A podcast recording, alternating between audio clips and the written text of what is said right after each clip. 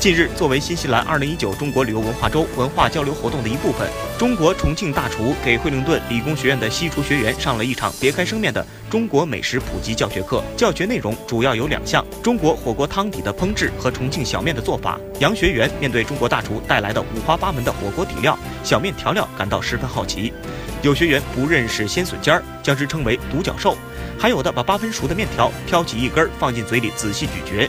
一名学员尝了一口火锅汤底，虽然之前夸口很能吃辣，但只喝了一勺就渐渐变了脸色。他强忍着说笑了几句，就在大家的哄笑声中冲出教室去喝凉水。